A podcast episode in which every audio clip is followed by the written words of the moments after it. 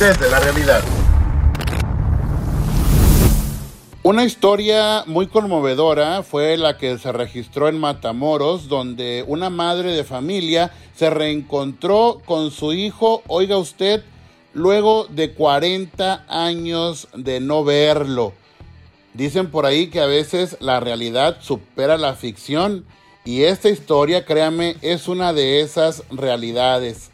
Rufino, hoy con más de 60 años de edad, salió de su casa cuando tenía 20 años.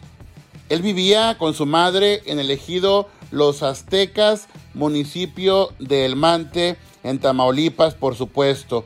¿Por qué salió de ahí? Bueno, él nació con una condición mental especial y durante toda su niñez, lamentablemente, fue molestado por sus vecinitos. Él sufrió mucho de lo que hoy conocemos como bullying, hasta que siendo joven y harto de esta situación, y pese a no contar ni con el dinero ni con los medios, decidió escapar, huir de su casa. Y por situaciones que por obvias razones él no puede explicar, finalmente llega a la ciudad fronteriza de Matamoros, donde en situación de calle empieza a trabajar, a ganarse unos pocos pesos para sacar el día. Y así pasaron 40 años. Hoy, ya con más de 60 años a cuestas, empieza a enfermar y es así como llega al Hospital General de Matamoros. Y es en este momento donde, digamos, la magia empieza a surgir, porque Rufino es atendido, pero al no saber nada de su familia, al no recordar nada, el personal de enfermeras empieza a realizar una búsqueda y mediante la asociación Red de Emergencias de Reynosa hace, difunden su fotografía. Esta fotografía es vista por familiares en el estado de San Luis Potosí. Ellos se ponen en contacto con vecinas de doña Epifania, madre de Rufino. Le muestran la imagen y ella, pese a todo el tiempo transcurrido, de inmediato se da cuenta que es su hijo.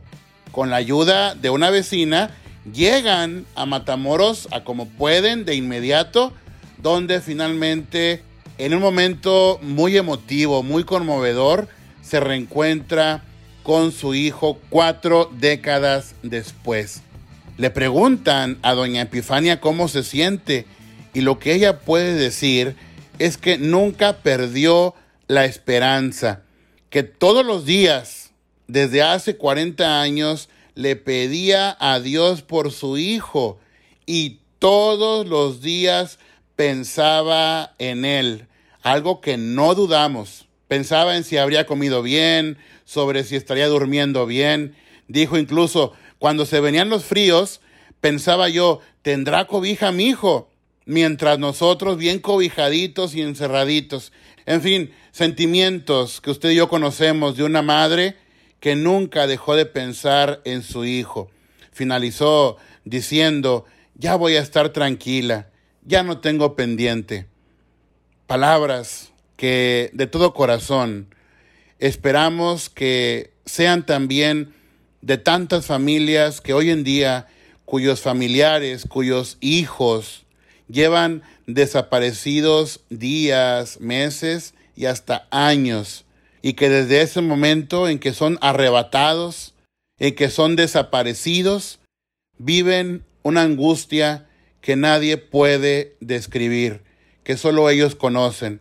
Esperamos que ellos también finalmente puedan decir, ya estoy tranquilo, ya no tengo pendiente. Les saludó Jonathan Lee. Gracias por escuchar su podcast desde la realidad.